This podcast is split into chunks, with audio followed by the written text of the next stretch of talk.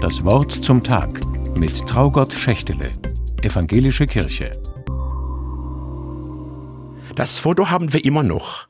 Meine Frau mit einem Lichterkranz auf dem Kopf, brennende Wachskerzen im Haar, so wie die heilige Lucia. Ich hatte die ganze Zeit Sorge, dass meine Frau Feuer fängt. Zum Glück ist das nicht passiert. Heute ist der Gedenktag der Lucia von Syrakus. Ihr Name ist Programm. Lucia, die Leuchtende. An das herbeigesehene Licht erinnert der heutige Gedenktag der Lucia.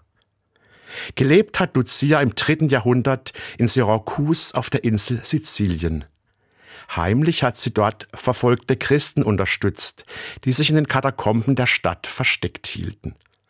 Ihr Kerzenkranz ist eigentlich so etwas wie eine Stirnlampe.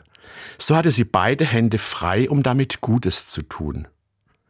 Später wird sie selber gefangen genommen und getötet.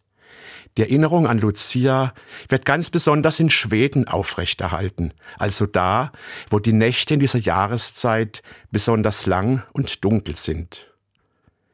Weniger bekannt ist ein anderer Lucia-Brauch, der Lucia-Weizen. Auf einem Teller wird Weizen in nasser Watte ausgesät.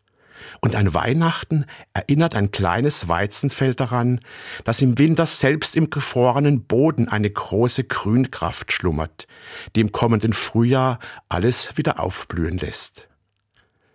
Fast alle Bräuche im Advent verbindet dieselbe Sehnsucht. Sie bringen den Wunsch nach Licht zum Ausdruck. Und die Erwartung, dass nach dem winterlichen Stillstand der Natur die neue Lebendigkeit nicht auf sich warten lässt. Deshalb wurde auch ein Satz des Jesaja weihnachtlich gedeutet. Aus dem toten Baumstumpf wird ein Zweig hervorbrechen und eine Wurzel wird Früchte tragen. Mir helfen solche Bilder. Mit ihrer Hilfe kann es mir gelingen, vom Sorgenmodus in den Hoffnungsmodus zu wechseln. Die Wochen des Advents bieten mir Gelegenheit, das einzuüben. Bei allem, was mir derzeit zu schaffen macht, will ich die Frage nicht verlieren, wie wünsche ich mir, dass sich alles weiterentwickelt? Und wo kann ich in meiner kleinen Welt etwas dazu beitragen? Um anzupacken, brauche ich nicht einmal das Risiko einzugehen, brennende Kerzen auf dem Kopf zu balancieren. Aber meine Hände und Füße und auch meinen Kopf, die brauche ich schon um wie Lucia ein paar Hoffnungslichter anzuzünden. Traugott Schächtle aus Freiburg von der Evangelischen Kirche.